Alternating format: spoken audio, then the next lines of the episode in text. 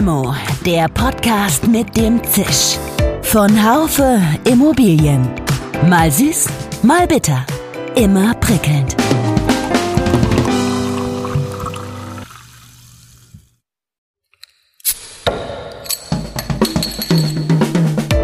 Limo, der Podcast mit dem Zisch. Von Haufe Immobilien. Mal süß, mal bitter. Immer prickelnd. Hallo liebe Limo-Fans. Außerhalb der Immobilienbranche ist Krise und innerhalb, in manchen Segmenten, an manchen Orten scheint es nur so zu boomen, oder? Ich spreche mit dem Head of Capital Markets Berlin bei Colliers International, Ulf Buhlemann, über die MIPIM, über Liedermacher und den Berliner Büroimmobilienmarkt. Ist wirklich alles Boom, Boom, Boom oder macht sich in irgendeiner Form Krisenstimmung bemerkbar? Eine Limo über Flächenverknappung, einen immer wichtiger werdenden Bestandsmarkt und Sorgen der Baubranche.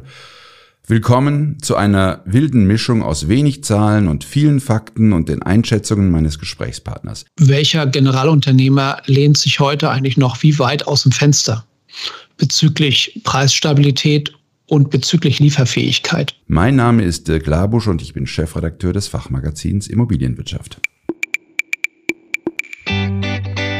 Sie auf der Suche nach geeigneten Fach- und Führungskräften in der Immobilien- und Wohnungswirtschaft? Auf dem Haufer Stellenmarkt präsentieren Sie sich crossmedial in den relevanten Branchenmagazinen, Online-Portalen und Newslettern als attraktive Arbeitgeber für Ihre Zielgruppe. Finden statt suchen. Weitere Infos finden Sie unter www.stellenmarkt.haufe.de. Ja, lieber Herr Buhlemann, guten Tag von Freiburg nach Berlin. Hi. Hallo, Berlin grüßt zurück. Wir führen unser Gespräch äh, an einem Tag, an dem ja nicht so weit entfernt Krieg ist. Ich selbst war selten so froh, im Büro zu sein und äh, mich mit diesen alltäglichen Themen hier rumzuschlagen. Sie sitzen in Berlin und sind somit deutlich näher dran am Geschehen als ich hier in Freiburg. Was macht das mit Ihnen? Es geht uns, glaube ich, so wie vielen anderen äh, auch, die alles andere als glücklich sind, über die Entwicklung natürlich auch zum Teil beunruhigt aus persönlichen Gründen. Wir sind hier in Berlin. Ich fahre jeden Tag am Hauptbahnhof vorbei, wenn ich äh, ins Büro fahre und zurück, dass da eine Menge los ist. Viel mehr als sonst. Ich beobachte das so, äh, eben direkt. Zudem haben, hat Colliers International in Kiew auch ein Büro. Wir sind sehr, wie soll ich sagen, betroffen davon, von den Informationen, die uns die Kollegen dort äh, zukommen lassen.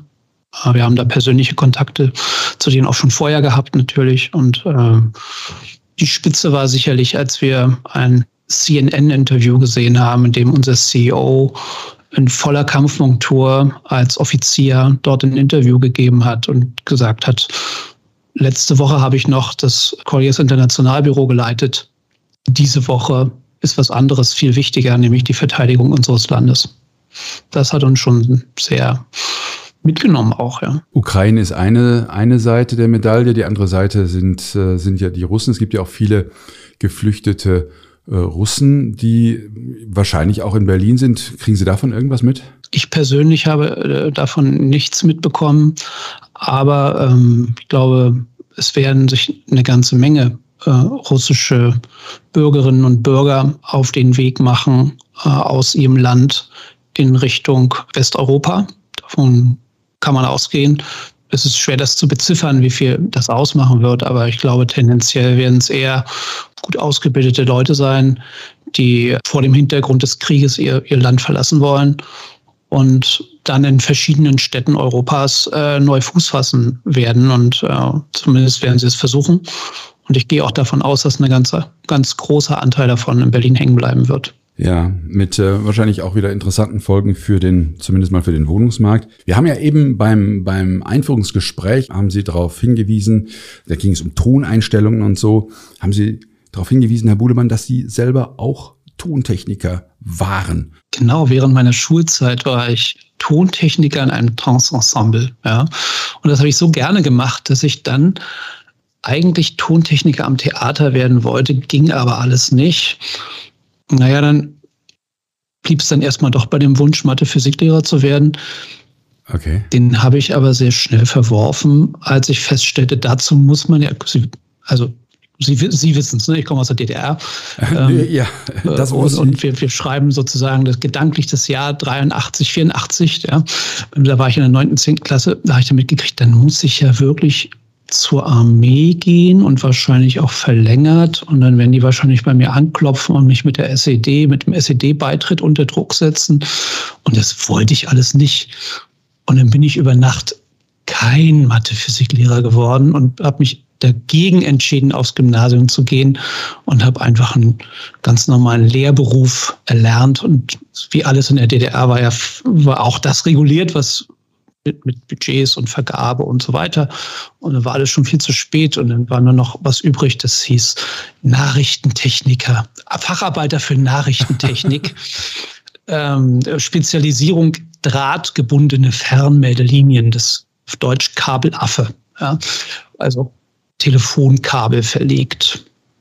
Das habe ich mal gelernt. Menschenskinder, wie wird man dann Makler, sag ich jetzt mal so?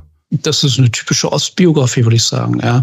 Ich wollte ja, wie gesagt, nicht zur Armee, habe mein Abitur gemacht auf der Abendschule, auf der Volkshochschule und konnte natürlich nicht studieren, weil bevor sie zum Studium zugelassen werden, müssen sie erstmal zur Armee in der DDR oder mussten sie zur DDR. Und das wollte ich nicht. Habe mich mit vielen Tricks und Kniffen vor der Armee gedrückt und auf einmal für die Mauer. Und dann konnte ich studieren. Ja. Dann habe ich auch mal ein Semester Chemie studiert. Aber dann hätten sie auch wieder Mathe- und Physiklehrer werden können. Aber Hätte ich machen können, wollte ich dann aber doch nicht mehr. Ich wollte dann zwischenzeitlich mal Chemiker werden. Ähm, das konnte ich leider nicht zu Ende. Aus gesundheitlichen Gründen musste ich das Studium leider abbrechen. Dann war die Frage, was machst du denn so? Dann gab es viele Zufälle und so bin ich in die Immobilienwirtschaft reingeschlittert. Und Hartmut Bulwin, den wir viele von uns zumindest vom Namen her noch kennen, einige auch persönlich, der hat einen sehr, sehr starken Einfluss auf meine berufliche, auf meinen beruflichen Werdegang in der Immobilienwirtschaft. Bei dem habe ich wirklich von der Pike auf an viele, viele Dinge gelernt. Für, für, dafür bin ich ihm persönlich auch sehr dankbar, muss ich sagen. Prima. Ja, dann kommen wir jetzt mal zu fachlichen Themen. Wir wollen ja heute schwerpunktmäßig äh, über den Büromarkt sprechen, aber lassen Sie uns ganz kurz zurückkommen mal auf die, auf die MIPIM. Sie waren da, das habe ich schon mitbekommen. Ich habe dazu zusammen mit meinem Kollegen Jörg Seifert einen Podcast veröffentlicht, ähm, wo es auch durchaus kritische Stimmen gab, was jetzt die Nachhaltigkeit und die Yachten zu tun hatte. Man hatte, man hatte wirklich den Eindruck, dass äh, die, der Krieg von Cannes besonders weit weg ist als von Deutschland. Wie haben Sie es empfunden, dieses Jahr dort zu sein in Cannes? Also auf der einen Seite habe ich es sehr schön empfunden, wieder da sein zu, zu können, ja, so wie wahrscheinlich alle anderen auch, ähm, nach zwei Jahren Pause. Ähm, es gab für mich persönlich aufgrund von sehr, sehr ausgelassenen Feiern an Strandrestaurants auch mal das ein oder andere irritierende Element oder Moment, besser gesagt, war das nicht so richtig, das war meine sehr persönliche Meinung, nicht so ganz zusammenpasst. Ja, wir können alle zusammen ein, ein Rosé trinken unter der Sonne der Côte d'Azur und über Geschäft reden, ob wir da ausgelassenst feiern müssen. Äh, in so einem Umfeld würde ich große Fragezeichen setzen. Äh, ich habe es ja schon angedeutet, unser Schwerpunktthema heute sollte das Thema Büro sein. Das äh, könnte ja ein ziemlich langweiliges Thema sein, denn äh, Marktreports, äh, die reden äh, bis, also vor, vor dem Krieg haben die ständig über einen Boom geredet, gerade auch in Berlin. Ein Boom äh, jagte den anderen. Jetzt gibt's aber schon auch so, zumindest mal beim Konsumklima, äh, Eintrübungen. Das ist jetzt die gerade relativ frisch, diese Geschichte. Das hat natürlich erstmal mit Büro nur bedingt was zu tun. Also erstmal gibt es diesen Boom. Das wäre die erste Frage, ähm, Herr Buhlemann. Wenn man über den Büromarkt spricht, sollten wir zwei Bereiche separieren gedanklich. Das eine ist der Bürovermietungsmarkt. Und das andere ist der Büroinvestmentmarkt oder der gewerbliche Investmentmarkt. Ja, dann kommen wir wieder zum Bürovermietungsmarkt. Wie waren denn die Umsätze im ersten Quartal? Da können wir jetzt so zwei, drei Tage vor Veröffentlichung der Quartalsergebnisse, Sie wissen, dass die großen Makler- und Beratungshäuser immer quartalsweise Marktreports veröffentlichen. Ja, darauf ja, wird immer klar. ganz spannend auch drauf geschaut. Mhm. Die Zahlen sind noch nicht final, aber wir können mal sagen, im Bürovermietungsbereich haben wir so ungefähr 100, zwischen 140 und 150.000 Quadratmeter umgesetzt auf dem Berliner Büromarkt. Mhm. Im ersten Quartal diesen Jahres. Okay, das ist ja schon mal, das ist schon mal eine Hausnummer. Ja, es ist aber auf der anderen Seite schon auch äh, ein Stück weniger als im, im, ersten Quartal des letzten Jahres. Ja. Wie erklären Sie sich das? Das kann verschiedene Gründe haben. Zum einen sind sehr viele Abschlüsse des Jahres 2020 ins erste Quartal 21 rübergelaufen, da aufgrund von Lockdown, Verunsicherung etc. Wir erinnern uns, was im Jahr 2020 so passierte. Da gab es Überlaufeffekte. Ja. Zum anderen hatten wir ein sehr, sehr starkes Quartal 2021 so dass ähm, bisher zu erwarten war, dass wir kein sehr großes und starkes Quartal 22 erstes Quartal haben werden. Wie ordnen Sie das ein, wenn man die letzten zwei Jahre im Vergleich nimmt? Wir hatten 2019 ein Rekordjahr, was das Thema Büroflächenumsatz betrifft. Wir hatten eine Milliarde Quadratmeter, äh, eine Million, Entschuldigung, eine Million Quadratmeter ja. Flächenumsatz. Ja. Mhm. Das äh, schrumpfte im Jahr 2020 dann doch schon deutlich auf 734.000 äh, Quadratmeter ab, um sich im Jahr 2021 wieder zu, ein deutliches Stück auf 830.000 Quadratmeter zu erholen. Und was erwarten Sie roundabout für 2022? Ich würde mal davon ausgehen, dass wir im Jahr 2022 irgendwie zwischen 800 und 900.000 Quadratmeter Vermietungsleistung landen werden oder Büroflächenumsatz. Das ist die Summe aus Vermietung und Eigennutzung. Ja. Wie viel Büroraum wird es in den nächsten Jahren geben? Gibt es dazu Zahlen? Wir haben im Januar diesen Jahres mal alle Neubauprojekte, Büroneubauprojekte, die haben wir mal abgefahren. Ja. Hm. Und haben wir mal Fotos gemacht, in was für einem Bautenstand sind denn die, weil wir wirklich mal eine Prognose wagen wollten, eine verlässliche, wie viel wird denn im Jahr 22 bis 24 oder in den Jahren 2022 bis Ende 2024 fertiggestellt werden. Was kommt denn tatsächlich an Neubaubüroflächen an den Markt? Da kursierten verschiedenste Zahlen im Markt, die wir so ehrlicherweise nicht glauben konnten. Und unsere Quintessenz ist, dass wir wahrscheinlich nicht mehr als 1,5 Millionen Quadratmeter äh, bekommen werden, die fertiggestellt werden bis zum Ende des Jahres 2024. Und davon ist jetzt schon fast die Hälfte vorvermietet. Ja. Es ist ja eine, eine grandiose Zahl. Wo sollen die ganzen Unternehmen herkommen, die diese Flächen mieten? Also wenn Sie sich die, die ähm, Nachfragestruktur äh, im Berliner Büroflächenmarkt anschauen der letzten Jahre und die wird sich hm, nicht dramatisch verändern, auch nicht in diesem Jahr. Dann wird die von zwei Säulen getragen. Das eine ist historisch ähm, auch schon immer so gewesen, das ist die öffentliche Verwaltung. Ja, und die, die ähm, summiert sich hier aus der Landesfunktion Berlin plus der Nachfrage aus der Bundesfunktion Berlin, Bundeshauptstadt. Der andere Säule äh, kommt aus dem ganzen Bereich der Digitalisierung der deutschen Wirtschaft und Verwaltung insgesamt. Ja, da haben wir so Leuchtturmbeispiele wie N26. Äh, wir haben Zalando, natürlich das Vorzeigeunternehmen in Berlin, aber wir haben auch andere, HelloFresh, äh, Auto 1 etc. Alles Start-ups waren das früher mal. Ja, die haben jetzt mehrere Finanzierungsrunden hinter sich. Einige haben den Börsengang hinter sich, andere haben ihn vor sich.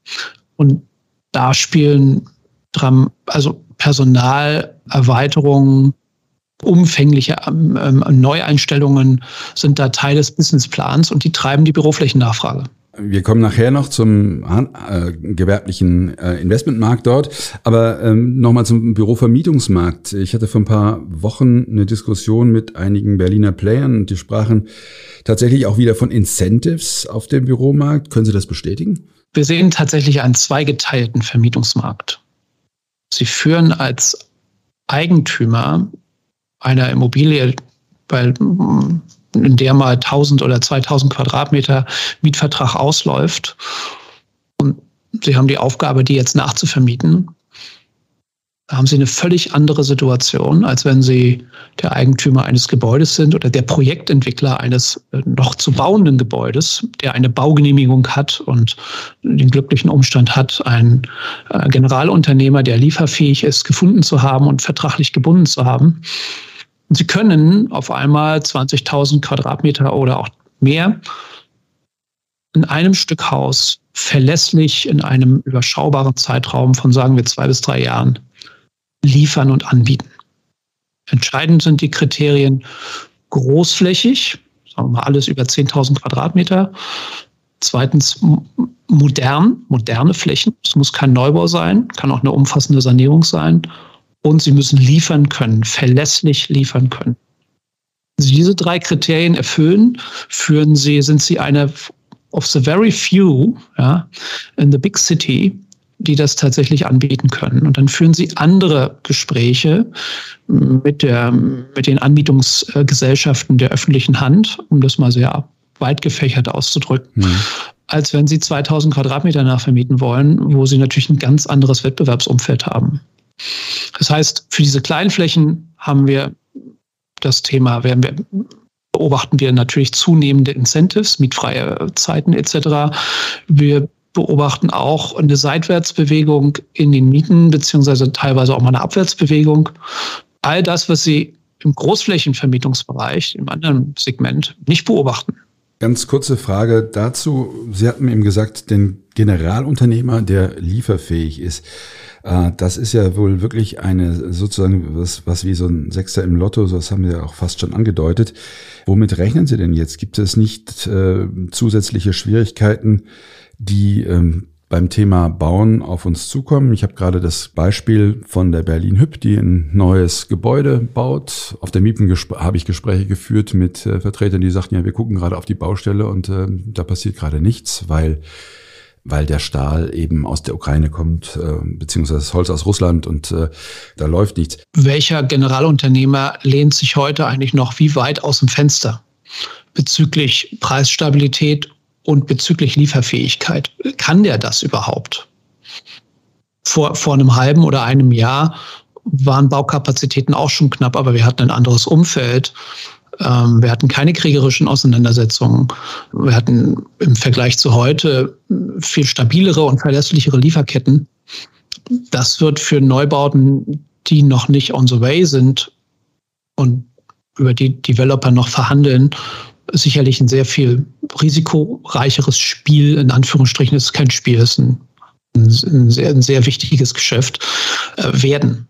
Ja, aber das heißt, dann sehe ich doch schon vor mir, dass der Bestandsmarkt äh, doch wieder an, an Bedeutung gewinnen wird. Sehen Sie es auch so? Ja, was bedeutet das?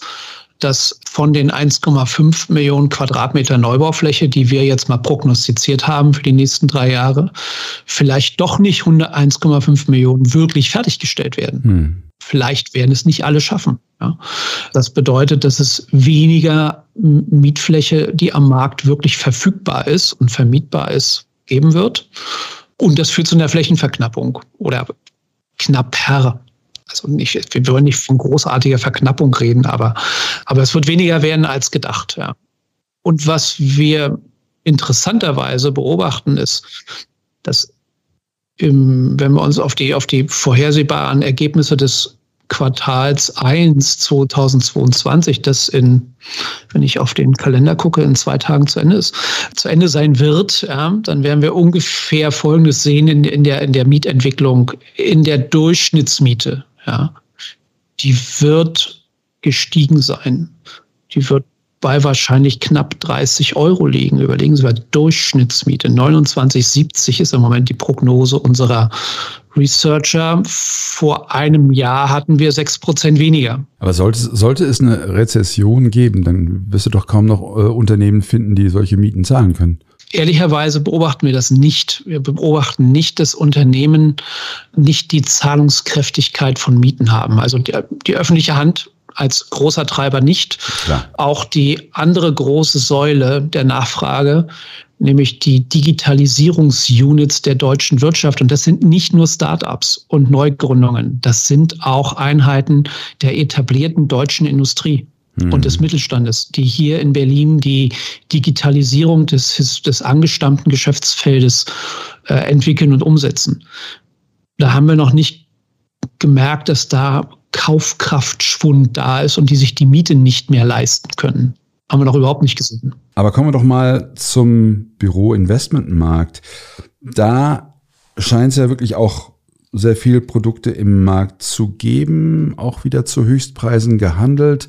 Wir haben jetzt eine Situation im Quartal 1 oder am Ende des Quartals 1 2022, wo wir noch nie so viel Produkt im Markt gesehen haben im, im, gewerblichen Transaktionsmarkt Berlins wie dieses Jahr.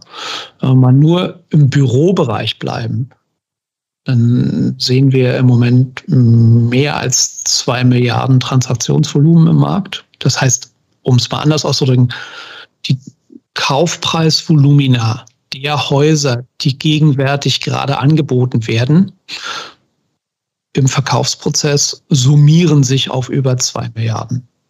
Und wir erwarten, dass in den nächsten vier bis acht Wochen weitere, eine weitere Milliarde in den Markt kommt. Sind denn eigentlich Makler, äh, wie Colliers einer ist, sind die immer involviert oder gibt es, wie, wie groß ist, der, äh, ist die Quote an Off-Market-Deals? Passiert das überhaupt in dem Bereich? Es passieren Off-Market-Deals, keine Frage. Ich würde mal mm, die Behauptung aufstellen, je uninstitutioneller das Kapital des Verkäufers, umso höher ist die Wahrscheinlichkeit, dass, Trans dass Off-Market-Transaktionen passieren. Man kann das nicht ausschließen, dass auch bei institutionell, institutionellerem Kapital, das involviert ist und das Projektentwickler finanziert und äh, Value-Add-Investoren äh, finanziert, auch Off-Market-Deals stattfinden. Aber vorwiegend bei, bei, bei privatem Kapital, Family Offices etc., haben wir auch häufiger Off-Market-Transaktionen. Gibt es irgendein Szenario, das Sie sich vorstellen könnten, Herr Buhlemann, dass Sie sagen, Mensch, ähm, wenn das oder das jetzt eintritt, wenn es wirklich zu einer großen Rezession kommt, dann könnte der, der Büroinvestmentmarkt äh, schwächeln in Berlin? Oder sagen Sie, nee, gerade wenn, wenn es jetzt hier, wenn die Inflation steigt und so weiter, suchen die Investoren verstärkt ihre, äh, ihre Möglichkeiten in Gewerbeimmobilieninvestments? Was wir ja gesehen haben in, ähm, in so sich schnell ändernden Umfeldsituationen. Ich will gar nicht von Schocksituationen reden, sondern von sich sehr schnell ändernden allgemeinen Marktumfeldsituationen. Ein Teil des Kapitals drückt auf die, auf die äh, Pause-Taste ja, und wartet ab, muss die Lage neu bewerten. Ein, anderes Teil, ein anderer Teil des Kapitals sucht mehr Sicherheit. Ja, sucht mehr Sicherheit und verstärkt sogar die Allokation in Core-Immobilien, ja, Core-Strategien im Immobiliensegment. Es gibt aber auch eine ganze Menge von, von Playern, die im opportunistischen und Value-Add-Segment äh, vorwiegend ihr Geschäft machen, die dann Chancen wahrnehmen und mutig sind, wenn andere ein bisschen zögernd sind. Und das haben wir im letzten Jahr gesehen. Ja, wir haben im letzten Jahr eine Value-Add-Immobilie im großen Volumen verkauft, ähm, die Victoria Stadt Lofts. Ticket von über, über 400 Millionen. Und ähm, das waren zwischen 50 und 60.000 Quadratmeter Bürofläche mit einer kurzen Laufzeit. Und wir hatten über 20 Gebote in der ersten Bieterrunde. Ja. Das hätten wir nicht erwartet, muss ich ganz offen gestehen. Und äh, man kann durchaus sagen, dass wir letztes Jahr schon noch ein, von der Corona-Pandemie und damit einhergehenden Krise gezeichnetes Jahr hatten. Herr Buhlemann, wir haben jetzt heute sehr viel über Zahlen gesprochen und über, äh, ja, das ist eigentlich, das bringt das Thema äh, ja so das mit bringt sich. das so mit sich, ne? Das ist äh, völlig klar. Aber ich möchte nochmal auf was ganz anderes äh, eingehen, auf, auf, auf Sie persönlich, weil Sie sind ein Mensch, der der sehr auch kulturinteressiert ist. Herr Labusch, Sie, Sie spielen darauf an, dass wir mal zusammen singen gehen wollten, genau, ja, was wir aber bisher nicht gemacht haben. Nee, das, ist, das ähm, kommt, das steht noch an. Genau. Die, die mich äh, persönlich ein bisschen besser kennen, die wissen, dass ich ein großer Theaterfan bin, dass ich sehr, sehr gerne in Theater gehe, also ich auch ein großer Musikfan bin, äh, insbesondere der klassischen Musik, aber nicht nur und auch gerne ins Theater gehe, äh, gerne ins Konzert gehe. Und es gibt eine äh, Veranstaltung in Berlin oder es gab sie, ich hoffe, es wird sie in Zukunft wieder geben. Die heißt Sing de la Sing. Sie können sagen, das ist Massengesang. Ja, da Massenkaraoke, so ist, glaube ich, der richtige Ausdruck. Ja. Da stehen viele hundert Menschen in einem Veranstaltungssaal, blicken auf die Leinwand, da werden die Texte eingeblendet und ähm, der Veranstalter vorne singt mit und dann singen wir da alle gemeinsam. Und das haben wir tatsächlich schon gemacht, Kollegen und ich. Und es war eine sehr lustige Veranstaltung. Ja. Letzte Frage. Wir geben Ihnen eine Limo aus. Das tun wir ab und zu mit besonders sympathischen Gästen. Aber Sie dürfen sie nicht alleine trinken, sondern Sie müssen sich einen, einen Gast äh, suchen. Mit wem würden Sie diese Limo denn trinken und worüber würden Sie möglicherweise reden, Herr Buhlemann? Also da fällt mir spontan nur Fanny van Dann ein, ja, einer meiner Lieblings-Singer-Songwriter aus Deutschland. Und ich würde natürlich mit ihm über Herzscheiße reden wollen. das ist der, äh, ein, ein, ein, ein Titel eines sehr bekannten Liedes von ihm. Ähm, nur Insider kennen den, ja, und ja. Äh, Menschen die gerne so eine komischen Lieder hören. Das ist doch der, der immer der auf der Bühne, der, der seine Texte nie auswendig kann, sondern der macht immer, der, der hat immer ein ganz großes Buch dabei und, und blättert immer, weil er, weil er so inhaltsschwer war. Haben Sie schon mal gesehen? Ich war bei vielen, vielen Konzerten von ihm. Das, das letzte Konzert war in einem Theater in der Volksbühne vor ungefähr zwei Monaten. Die Volksbühne war gerammelt voll. Ja, und man kann sich nicht vorstellen, vorne steht ein Mann, der kann nachweislich mittelprächtig singen, also das, um das optimistisch aus oder positiv auszudrücken, kann irgendwie zehn Griffe auf der Klampfe äh, und begeistert Menschen, wie mich zum Beispiel. Da über schon seit fast 20 Jahren, ja. Sie haben TÜV-Plaketten auf der Seele und Sie zahlen, wie war es noch? Keine Ahnung. Also das war der erste.